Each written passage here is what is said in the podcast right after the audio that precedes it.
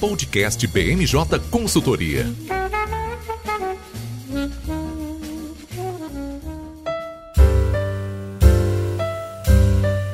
Olá pessoal, tá começando agora mais uma edição do podcast BMJ.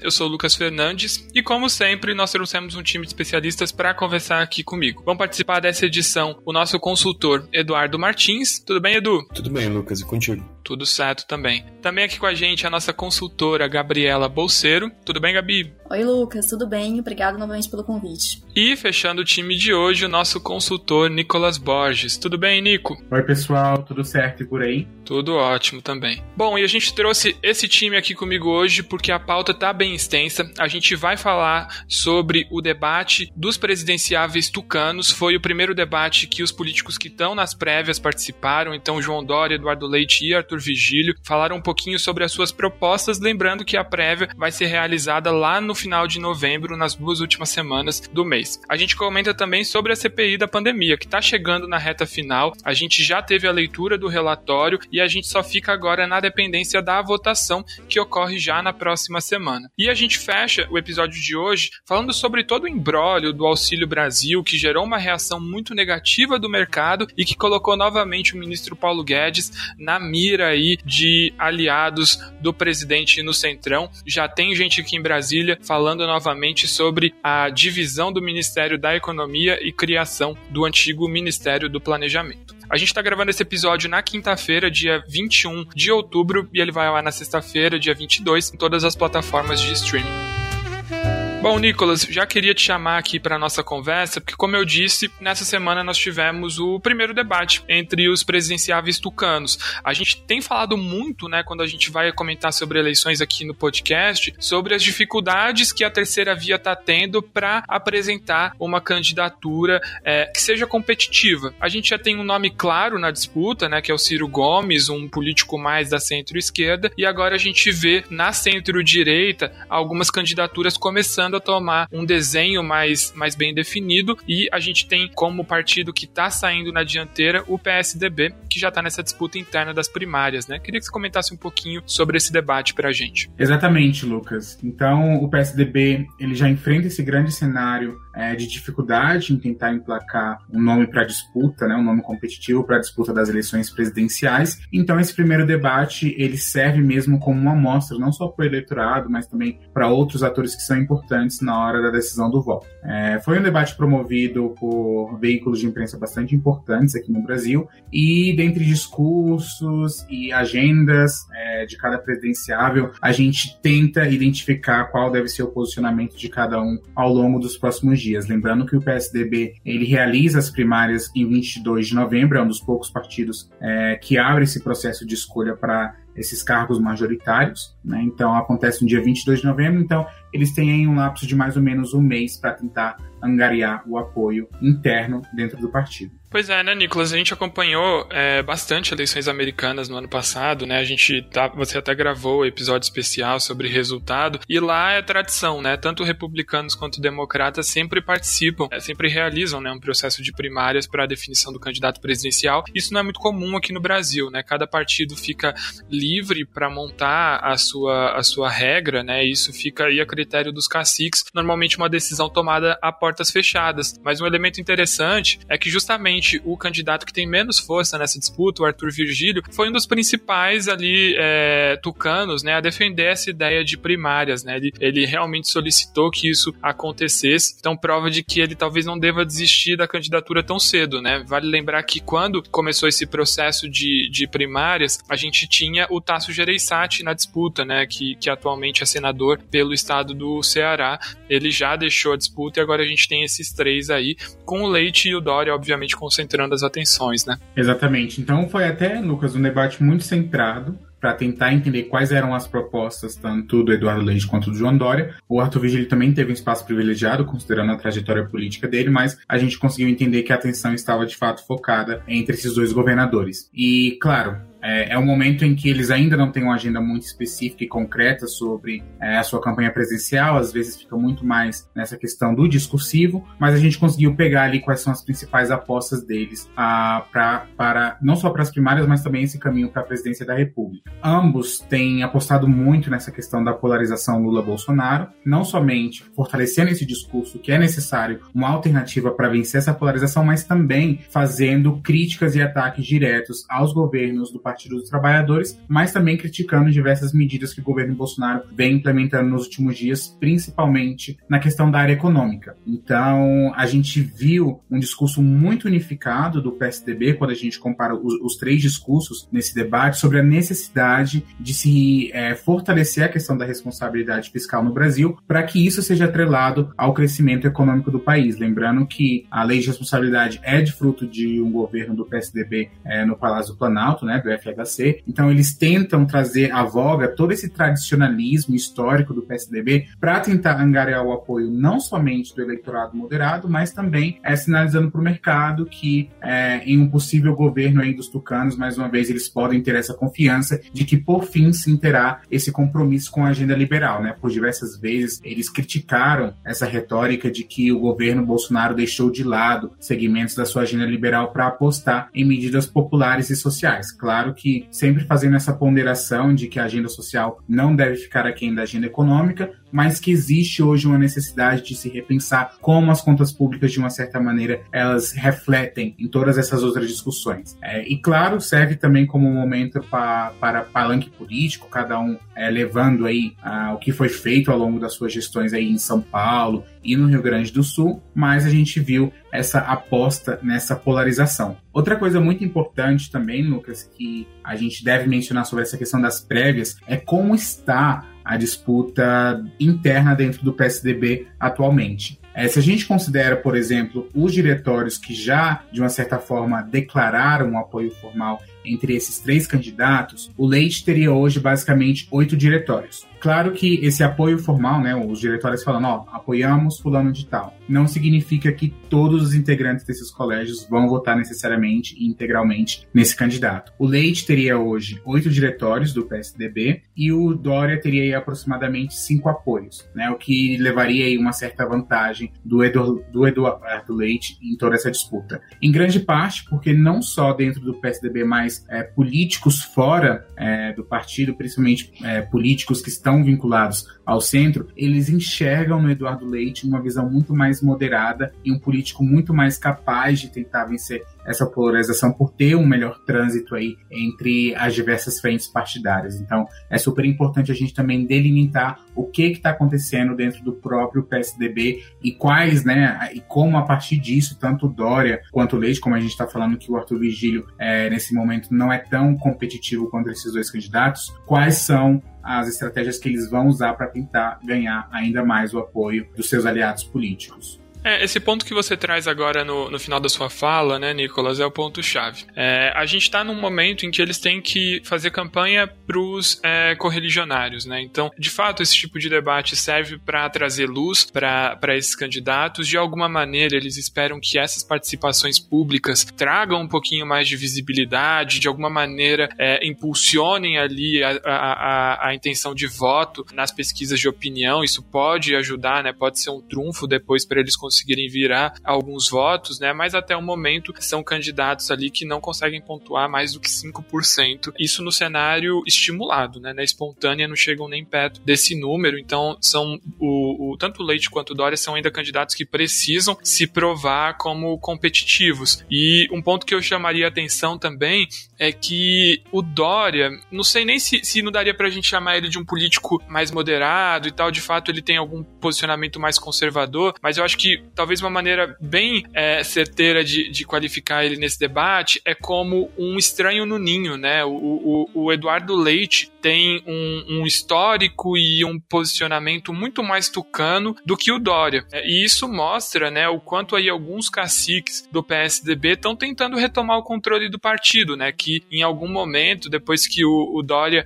assumiu a prefeitura de São Paulo e, e quando ele conseguiu ganhar o governo, ele acabou tomando conta do partido partido, né, e tentando fazer uma, uma virada de chave em um partido que enfraqueceu muito, né? Então, desde 94, o PSDB chegava pelo menos em segundo lugar na disputa eleitoral e a gente teve o Alckmin em 2018 com desempenho pífio. É, a, a grande briga agora é para o partido encontrar uma linha, né, de atuação e de alguma maneira tentar retomar a hegemonia que é, não consegue obter, né? E o, o, lembrando que o PSDB não tem a primazia da oposição em relação ao governo Bolsonaro, né? A imagem da oposição fica muito mais atrelada aos partidos de esquerda e é um, um partido que, enfim, hoje está tá com uma dificuldade muito grande, né? De, de se descolar para o eleitorado e de se provar como um partido que vai além ali das fronteiras de São Paulo e que, que pode voltar a ter essa capilaridade nacional que uma vez já teve. Exatamente, Lucas, e você tocou em um ponto crucial, porque recentemente, né, de, depois dessas, desse debate sobre as prévias, o vice-presidente do PSDB de São Paulo, ele anunciou o apoio para o Eduardo Leite e dentre é, os pontos que ele declarava o porquê que ele estava apoiando o Leite não Dória, ele falou exatamente isso, né? Olha, o Eduardo Leite, para mim, ele é o candidato que de fato traz essa questão da identidade do PSDB. Ele desde sempre foi muito militante dentro do PSDB, então ele, é, ele entende que o Eduardo Leite teria muito mais para contribuir em todas essas questões. E além disso, né, o processo eleitoral, o processo político, de uma certa forma, a gente já prevê essa dança de cadeiras internas, né? Então a gente ainda é, precisa mencionar que essa fritura que o PSDB vem enfrentando a nível interno, essa tentativa de né, tornar outra vez o partido competitivo a nível nacional, ainda tem uma influência regional bastante eficaz, né? Então essa tentativa de tentar retomar esse protagonismo a nível nacional pode também ser refletida no desembarque de nomes importantes do próprio partido. Então, qual vai ser, por exemplo, a rota do PSDB com a saída do Alckmin, que já é definitivo, que vai entrar no PS, vai tentar disputar o governo de São Paulo pelo PSD e querendo ou não, é uma das figuras bastante influentes e tem grandes chances aí de levar é, essa disputa em um confronto direto com o possível candidato do PSDB, que é o vice-governador é, até então, né? Então a gente precisa analisar todos esses cenários para entender qual vai ser a estratégia do PSDB em, de uma certa forma, sair enfraquecido do seu principal berço eleitoral e como isso, de uma certa maneira, pode impactar essa sua tentativa de protagonismo nacional. É, lembrando que a gente está há um ano das eleições, né? Então ainda fica difícil de fazer um exercício de previsão certeiro, mas já tem muita gente apostando que a rota do, do PSDB sem o Alckmin é pela primeira vez ficar de fora de um segundo turno para o governo de São Paulo, né? Isso quando o PSDB não ganhava logo no primeiro turno, né? O que foi quase que a regra de 94 até, até o momento, né? Eu, por exemplo, nasci em 94 em São Paulo e a, a minha vida inteira passei né, por governos do PSDB. A, a gente está é, falando de um cenário em que pela primeira vez o partido pode ficar de fora do, do segundo turno, né, perder o comando do maior colégio eleitoral e, e, do maior PIB do país, e também, junto com isso, a gente tem o PSDB chegando um pouquinho mais enfraquecido também na disputa no, do, no Senado. Né? Então, quem vai ter o mandato renovado nessas próximas eleições pelo estado de São Paulo é o senador José Serra, que deve se aposentar da política, e o PSDB PSDB até o momento não consegue também apresentar um nome que, que desponte no Senado, né? Então o partido corre um risco muito grande de sofrer uma derrota dupla em São Paulo, que seria um golpe muito forte, né? E, e como você mencionou, Nicolas, a gente tem o Alckmin indo para o PSD que tem intenções ali bem grandes, né, de, de ter um candidato presidenciável também. Então não dá nem pra gente imaginar que mesmo com uma vitória do Leite, a gente poderia ter uma chapa ali, uma, uma, uma, uma é, combinação do PSDB nacional com de apoio à candidatura do, do Geraldo Alckmin para o governo de São Paulo, porque o PSD quer ter um presidenciável, né, Nicolas? Exatamente, né? Tem a aposta também de que eles vão filiar finalmente Rodrigo Pacheco exatamente nessa missão, de ter uma candidatura própria para o Palácio do Planalto. Mas uma das coisas que a gente tem que ter em mente, como você bem mencionou, né, Lucas, e como a gente sempre menciona, é que a política brasileira é muito volátil. As coisas mudam é, do dia para noite, de uma hora para outra. E eu até concordo com uma das falas do João Dória nesse debate, quando ele falou que as eleições elas ainda não estão no coração do público brasileiro em geral. A gente que, é, de uma certa forma, lida com a política no dia a dia, a gente está sempre bem atento a, tudo que acontece a nível nacional, né? Mas conforme esse desenho, esse caminho vai ficando muito mais desenhado, aí sim a gente vai ver esse cenário mudando. Então, vale a pena a gente acompanhar esses próximos desdobramentos da política brasileira. Exato, né? E falando em Pacheco, o, a gente tem ali o presidente do Senado cada vez mais certeiro na disputa pelo Palácio do Planalto, mas dos 81 senadores, são vários que estão dando um trabalho para o presidente Jair Bolsonaro. Essa semana, por exemplo, a gente está é, vivendo a reta final da CPI. A comissão ainda não acabou, a gente deve ter a votação do relatório final agora, na última semana de outubro, mas foram fortes emoções nessa semana, né, Gabi? É, a gente começou a segunda-feira com é, depoimentos muito fortes, né, de familiares de vítimas da Covid. Tudo isso já tinha sido costurado, né, pelo G7 para tentar fechar a CPI com chave de ouro e trazendo de volta aquela atenção nacional que a CPI tinha no, no começo dos seus trabalhos, né? Oi, Lucas. É isso mesmo. Estamos no, nos últimos capítulos, né, dessa série que tem nos acompanhado no, nos últimos meses. É, a CPI, desde o início, foi extremamente midiática. Então, a escolha por um depoimento na, numa das últimas semanas de, de familiares das vítimas é realmente para tornar o, esse final da CPI bem emblemático. Essa foi uma das mudanças. Em teoria, teria um depoimento do ministro da Saúde, o Marcelo Queiroga, que acabou sendo revogado exatamente com a ideia de não dar um palanque político ou tornar essa fase mais emblemática da CPI é, próxima ao nome de um, de um ministro do governo Bolsonaro. Então, realmente houve esse, esse, esse depoimento de, de parentes assistidos que foi bem emblemático. E aí, na terça-feira, também houve o depoimento do Elton Chaves, representante do Conazens na Conitec, para falar sobre aquela questão da retirada de um, um relatório que falava para que desaconselhava o uso dos medicamentos do chamado kit Covid. Né? Isso também foi um dos temas que dominou a CPI. E houve esse depoimento já com uma carga política bem mais baixa, que também não chamou muita atenção. Mas a semana realmente foi marcada por algumas reviravoltas na CPI. Houve um vazamento no final de semana de partes do texto do relatório final, que foi apresentado pelo, pelo relator, senador Renan Calheiros. Esse vazamento para a imprensa trouxe um descontentamento grande, principalmente dos senadores do, do chamado G7 e do próprio presidente da comissão, Omar Aziz. Dessa forma, o Omar tomou a decisão de adiar a votação do, do, relatório, né? A previsão inicial era que o relatório fosse lido na, na terça-feira dessa semana e votado na quarta-feira, dia 20. É, isso acabou sendo adiado, o relatório foi lido na quarta-feira, dia 20, e a previsão é que ele seja votado no dia 26, na próxima terça. E aí temos um relatório com mais de mil páginas, dividido em 16 capítulos, indiciando 66 pessoas e duas empresas, né? Até este momento. É, entre essas 66 pessoas está, logicamente, o presidente da República, o Jair Bolsonaro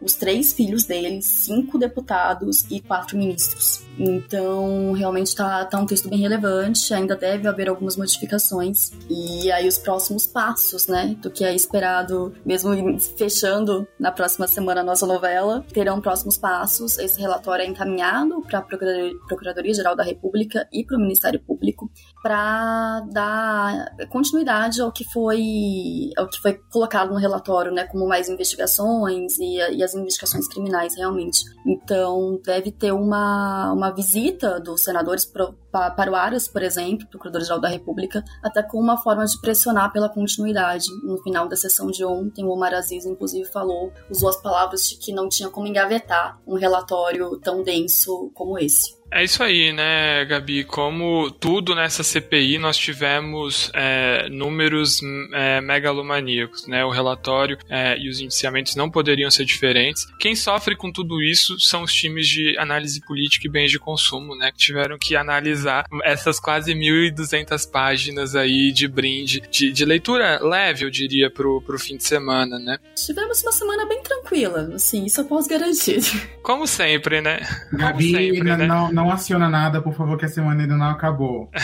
Sim, verdade. O ouvinte vê na sexta, é, o ouvinte escuta o episódio na sexta, né? Mas a gente tá gravando na quinta, então sempre tem a chance de rolar mais algum terremoto aqui em Brasília, né? Pra gente terminar a semana com chave de ouro. Por um bom tempo tivemos algumas sextas-feiras bem movimentadas em Brasília, né? Houve um período que ministros eram sempre saíam nas sextas-feiras, então é um pouco de medo do pessoal da análise política. Sempre na sexta e depois do horário comercial, é incrível a, a falta de tato ali da, da, classe política em deixar ministérios. Mas um ponto que, que, que eu queria destacar, né, é esse desconforto aí do G7 com o Renan Calheiros. Isso já é algo que estava ali muito visível há algum tempo, principalmente depois do, do, do recesso legislativo. O, o G7, vale dizer, passou por uma série de conflitos, né? Inicialmente a harmonia foi rompida por uma disputa regional entre Omar Aziz e Eduardo Braga, né? Os dois são membros da, da CPI, são do estado do Amazonas e representam grupos políticos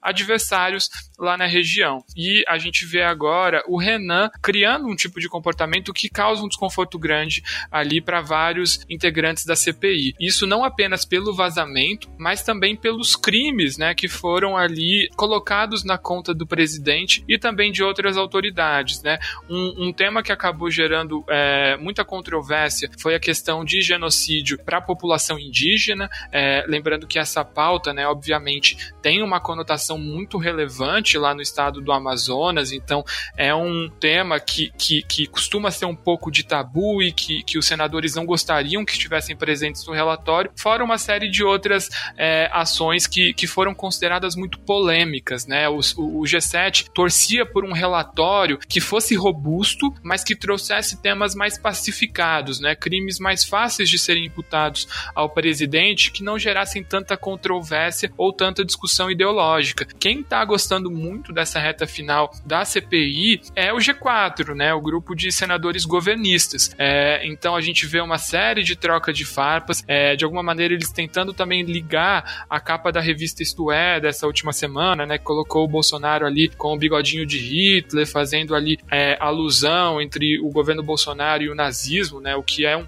um tipo de, de, de, analogia muito séria, né, para ser banalizada e, enfim, a gente vê os governistas nadando de braçada nesse ambiente, né, a gente ouviu de, de, de um assessor que fica acompanhando bastante a CPI, que foi a maneira como de fato os governistas queriam acabar, né, causando um pouquinho mais de polêmica e não focando tanto em crimes que são mais concretos e mais pacificados, né? Então a gente viu isso bastante, né, Gabi, na, na, na narrativa dos governistas e, e, e, no tom até jocoso, né, de falar que a mídia teve acesso ao relatório antes dos próprios senadores. Então ali, como essa série foi bombástica do começo ao fim, o final também não podia ser dentro do script, né? Exatamente, Lucas. No final também precisaria de, de emoções, algumas reviravoltas, né? Senão não, não seria a CPI da pandemia. É, os, os senadores do G7, principalmente, eles estavam com, estão ainda com medo da, de perder a legitimidade da CPI ao se colocar crime, crimes como, como é, contra a população indígena e homicídio, por exemplo, que, tá, que estava na primeira versão do relatório. Isso foi realmente benéfico para os senadores governistas, né? Porque eles realmente estão trazendo essa, essa ideia de que é realmente um, é um palco midiático, né? Um, é um palanque político e que não tá real, e que nesse relatório final realmente não trouxe o que a CPI se propôs, né? Que era investigar realmente quais que foram os problemas da condução da pandemia. E isso realmente aconteceu um pouco, né? Porque acabou no, no final acabou se perdendo esse, esse foco, né? Do, do, que era realmente o problema, que foram os, as dificuldades do Brasil na condução da pandemia. Então essas partes mais que eram mais polêmicas realmente foram retiradas da versão lida pelo Renan na quarta-feira e ainda se espera que isso seja, seja modificado.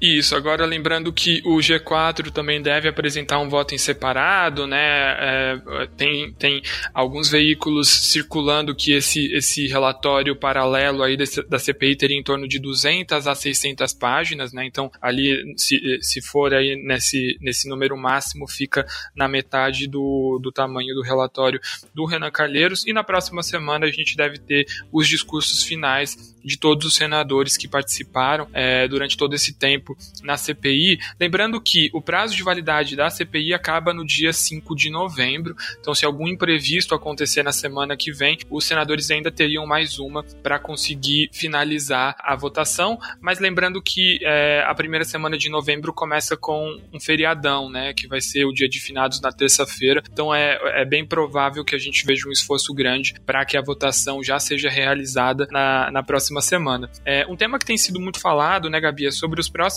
passos, né, a vida é, dos senadores depois da CPI. E tem uma agenda cheia, né? Como você falou, eles devem ir até a PGR, né, conversar com áreas, mas também estão prevendo ali viagens para São Paulo e para o Amazonas para apresentar algumas conclusões do relatório que estão sendo investigadas no âmbito estadual daquelas regiões e também tem viagens internacionais que estão sendo programadas, né? Então, o G7 pode fazer uma viagem a Washington para apresentar as denúncias à Corte Interamericana, a Genebra para a Comissão de Direitos é, Humanos da ONU e também algo que está sendo ainda definido, uma viagem para a Holanda, onde apresentariam ali alguns indiciamentos contra o presidente na Corte de Haia, né? Então fica ali um pouco do, dos próximos passos que a gente deve ver é, entre o final desse ano e começo do ano que vem. Exatamente, Lucas. É uma forma de, de trazer visibilidade para esse relatório final, né? Como to, todos os passos da CPI, né? Eles estão realmente é, é, bem midiático, então é mais um, um movimento midiático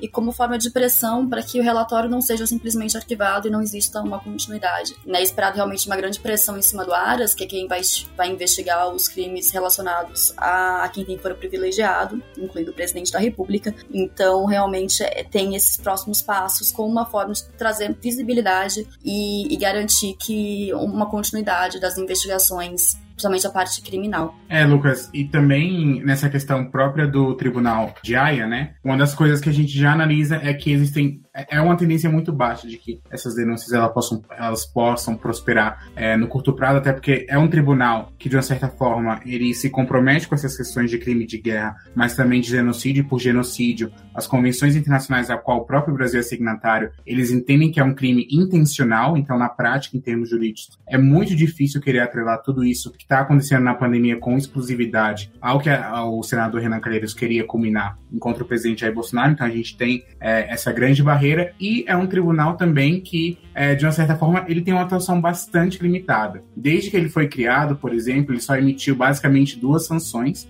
contra o conflito na Bósnia e um muito mais relacionado a um conflito que teve no Congo. Né? Então, apesar da figura do tribunal de Haia, de uma certa forma, ele tem uma atuação muito limitada, muito restrita, e essas denúncias elas acabam que muitas das vezes ficam no limbo é, da atuação do próprio tribunal. É isso aí, né? A gente deve ver ainda uma série de desdobramentos. A CPI só acaba quando termina, então é muito provável que a gente volte a trazer esse assunto aqui para o podcast, porque ele deve ainda continuar mobilizando uma boa parte das atenções em Brasília e no mundo.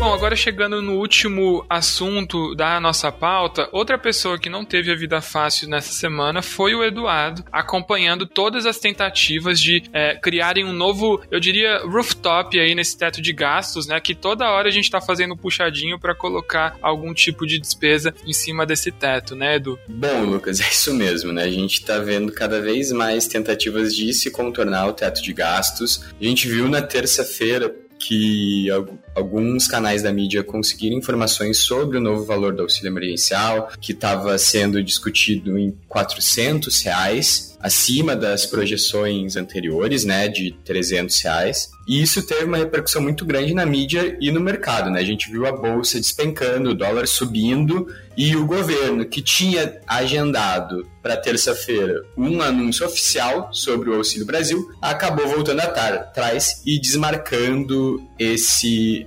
anúncio dizendo que ainda tem questões internas a serem discutidas, né? Para não deixar o pessoal sem nenhuma informação, o ministro da Cidadania, o João Roma, ele fez uma coletiva de imprensa na quarta-feira, dando algumas informações sobre o Auxílio Brasil e tentando acalmar um pouco o, os ânimos do mercado, né? A gente viu o ministro falando que o auxílio, na verdade, vai ter um reajuste de 20% em relação ao atual Bolsa Família, né? Então, o ticket médio ali de 190 reais provavelmente vai passar para 250 reais. E diz também que vai zerar a fila de espera desse programa permanente, né? Assim, passando de um público atendido atualmente de 4 de 14,6 milhões de pessoas para 17 milhões, que é um grande avanço no âmbito social, né? Por outro lado, ele deixou algumas informações que não agradaram tanto o mercado, né? Que foi a questão dos 400 reais. Ele afirmou que vai ser um benefício temporário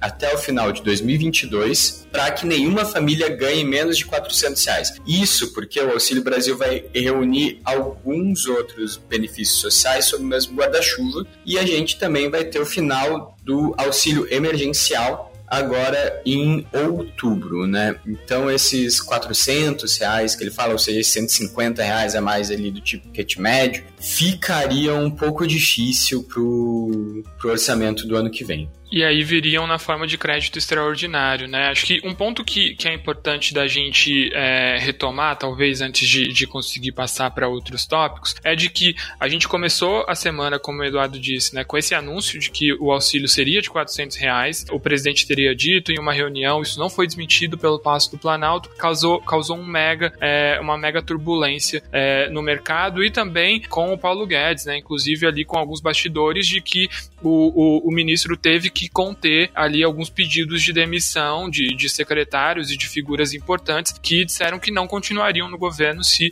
um auxílio de 400 reais fosse pago. É, esse, essa declaração que o Eduardo falou, sobre, que, que o ministro da Cidadania fez, foi uma declaração para tentar acalmar, mas absolutamente frustrante, né? Porque, em primeiro lugar, não diz de onde esses recursos vão vir e apenas é, dá uma nova forma de cálculo. O mercado reagiu bem porque o que estava sendo proposto inicialmente é que o, o valor permanente do, do, do, Auxílio Brasil passaria a ser de 300 reais e teria um valor adicional de 100 reais, que aí sim poderia vir fora do, do teto de gastos, mas que também estavam cogitando que esse valor pudesse ficar por tempo indeterminado. O que o ministro falou para acalmar os ânimos é que o, o, aumento permanente no Auxílio Brasil será na ordem de 20%, é, por cento, que deve chegar perto do que o Eduardo trouxe, né, de 250 reais. O restante fica, seria um valor adicional concedido apenas entre novembro desse ano e dezembro do ano que vem. Então seria ali um gasto com um fim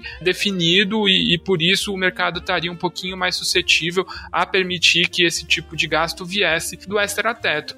Agora a gente tem que lembrar né, que a gente está ainda hoje passando pelo auxílio emergencial, que quando foi criado, todo mundo disse que duraria três meses. Né? A gente já está chegando quase em, em, em 15, é, já passou de 15 meses, né? Tá chegando quase em 20 meses em que o auxílio está vigorando. Então é muito difícil também da gente acreditar que esse valor adicional, né, dá 400 reais para 17 milhões de famílias no ano que vem. Chega um, um, novo presidente no Passo do Planalto em janeiro de 2023, ou até mesmo o Bolsonaro no segundo turno, muito difícil de acreditar que um novo presidente, no seu primeiro mês de mandato, aceite numa boa encerrar esse valor adicional, né? Então parece ser muito uma alternativa de última hora para tentar mitigar esse susto do mercado, mas que ainda vem a um custo fiscal muito grande, né? E lembrando que uma parte desse recurso que vem também dentro do teto de gastos só foi possível por conta da. só vai ser possível, na verdade, por conta dessa PEC dos precatórios, que do ponto de vista fiscal também não é nem um pouco positiva, né? Então, é, vários elementos ali muito negativos da, da, do ponto de vista da condução da agenda econômica, né, Edu? É isso aí, né, Lucas? E, e não é apenas uma medida para acalmar os ânimos do mercado. Como você disse, parte desse aumento no, no Auxílio Brasil ainda está sendo discutido por causa da questão da PEC dos precatórios. Mas, se viesse um aumento de 400 reais, o governo ia ter que colocar isso como uma fonte, teria que arranjar uma fonte de renda permanente para esse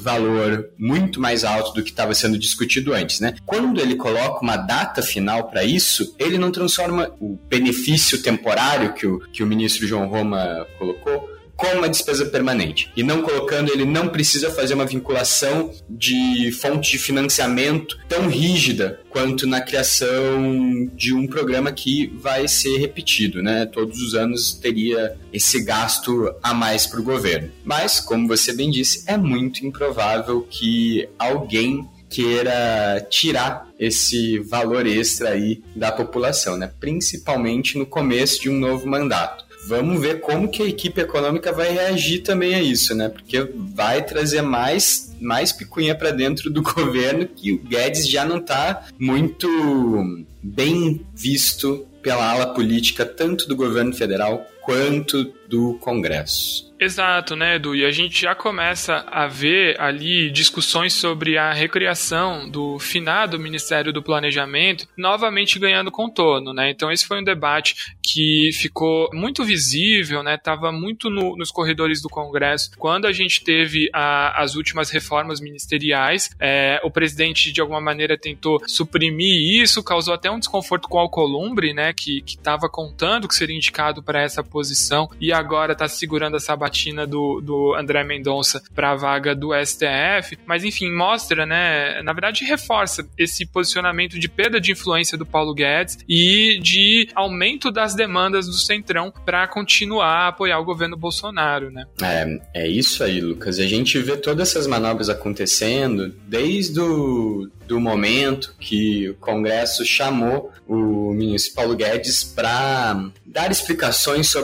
toda aquela questão das offshores, né? Mesmo que não tenha uma, uma repercussão ali, que os parlamentares saibam que houve a declaração para a Receita Federal sobre todas essas empresas fora do, do Brasil que o ministro tem, é uma coisa emblemática que mostra que eles não estão contentes com isso. E daí, na mesma linha, eles vão lá e tentam puxar algumas obras de infraestrutura, principalmente ah, aqui no Nordeste, né, para tentar angariar votos num ano que vai ser decisivo para eles serem reeleitos ou não, né? E junto disso tudo vem a, a questão do Auxílio Brasil para minar ainda mais a questão e mostrar que a ala política tá ganhando força em cima do Guedes. A gente não espera que o ministro seja abandone o cargo, né? Pelo menos acalmar um pouco aqui os ânimos dos ouvintes. Não, não estamos prevendo que ele abandone o cargo de ministro da Economia ou que o presidente Bolsonaro o retire do cargo, mas que essa influência seja diminuída com o desmembramento de volta do Ministério do Planejamento, como o Lucas comentou. É, né? Lembrando que a gente tem um prazo curtíssimo para a atuação de, de um novo ministro. É claro que a classe política continua mantendo interesse, um ministério a mais vai facilitar muito a negociação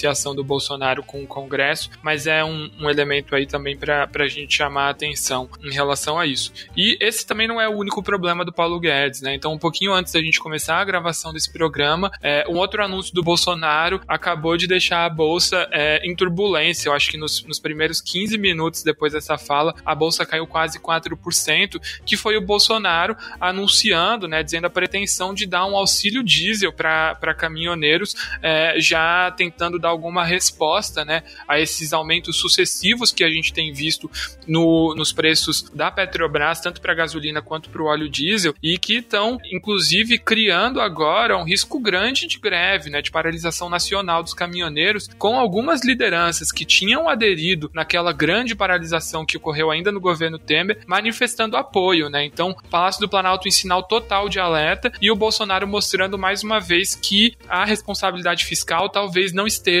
entre as suas prioridades nesse momento, para dizer o mínimo, né? Isso mesmo, Lucas. A gente não consegue ver uma agenda liberal como estava sendo pregado desde desde o do início do governo se concretizando nos próximos meses, né? Pelas informações que, que foram repassadas, o presidente Bolsonaro queria que esse auxílio diesel aí fosse na casa dos 400 reais para 750 mil caminhoneiros, né? Então, isso vai gerar um peso no orçamento bem grande. A gente vai ter que ver da onde que o ministro Guedes vai tirar todo esse dinheiro, né? Porque não é só o, auxílio diesel, é também o auxílio Brasil, o Vale Gás, que já está sendo aprovado no, no, legislativo. Então, são várias questõezinhas pequenas que quando a gente vê o bolo, vai ficar um, um peso bem grande, né? E isso tudo importa em mais déficit fiscal, mais dívida pública e mais longe da agenda liberal. Exato, né? E só retomando um ponto que a Gabi tinha trazido aqui para a nossa conversa, a, a classe política adora é, fazer demissão de ministérios depois do horário comercial e a gente está tendo também uma tradição nesse governo de sempre ter alguma turbulência nesses feriadões, né? Que são esses dias de, de feriado estendido. O Nicolas aqui no, no podcast foi o melhor analista político do que todos nós, porque tirou, se planejou para tirar a ponte tanto do feriado feriado 7 de setembro, quanto do, do 1 de novembro, que é quando a gente deve, pode ter, né, essa greve nacional de caminhoneiros. Eu e o Edu aqui seguimos guerreiros desse plantão, né? Vamos ver se a gente vai ter de fato trabalho extra nessa, nessa ponte de novembro. Tô com você, Lucas, os guerreiros do, do plantão. eu tive a sorte da ponte do 7 de setembro, mas não, não consegui dessa vez. Na Colocando próxima em vez. prática as nossas habilidades de previsão. Eu vou colar na sua, viu, Nicolas? Eu vou ver as datas que você vai tirar ano que vem e vou, vou pegar as mesmas. Bom, pessoal, queria agradecer demais a participação do Edu, da Gabi e do Nico aqui com a gente e convidar todos vocês que nos ouviram até agora a seguir a BMJ nas redes sociais. Eu fico por aqui e até a próxima. Podcast BMJ Consultoria. Não deixe de acompanhar a BMJ em nosso site www.bmj.com.br e em nossas redes sociais.